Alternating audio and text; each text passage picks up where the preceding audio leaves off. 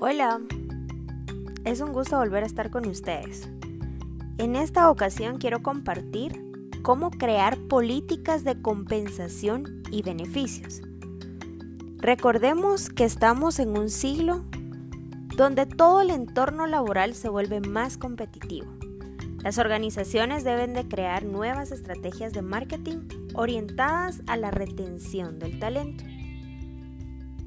Para reforzar un compromiso de empleados y empleadores, es necesario crear políticas de compensación y beneficio.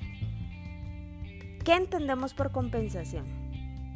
Se entiende que es un nivel económico, algo monetario. ¿Y los beneficios? Son los que garantizan la seguridad moral, familiar y sanitaria. Partiendo de todo esto, vamos a proponer cinco estrategias que son recomendables a las organizaciones para que éstas pongan en práctica, con el objetivo de lograr una estrategia de compensación y beneficios eficientes.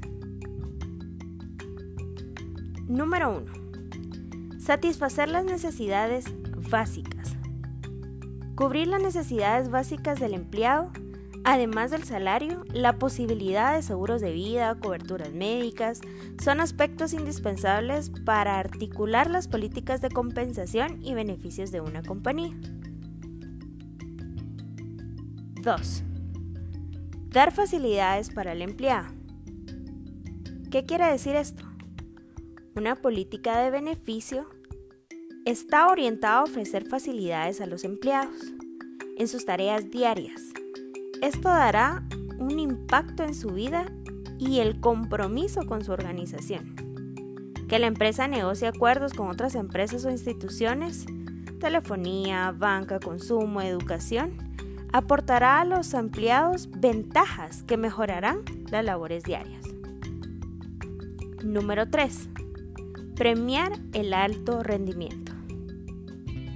El poder fijarse en todo lo que hacen los empleados y otorgarles así premios de manera excepcional por logros conseguidos aumenta un compromiso en el empleado.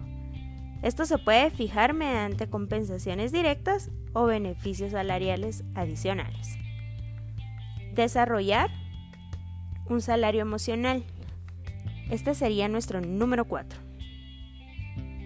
Esto no tiene que ver con compensaciones monetarias, pero sí con compensaciones emocionales, como por ejemplo, si es el cumpleaños del empleador, darle su día para que descanse.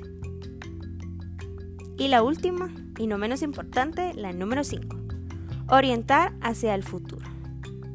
Que todos los empleadores sepan que tienen en su organización algo que les va a ayudar a subir en gran escala.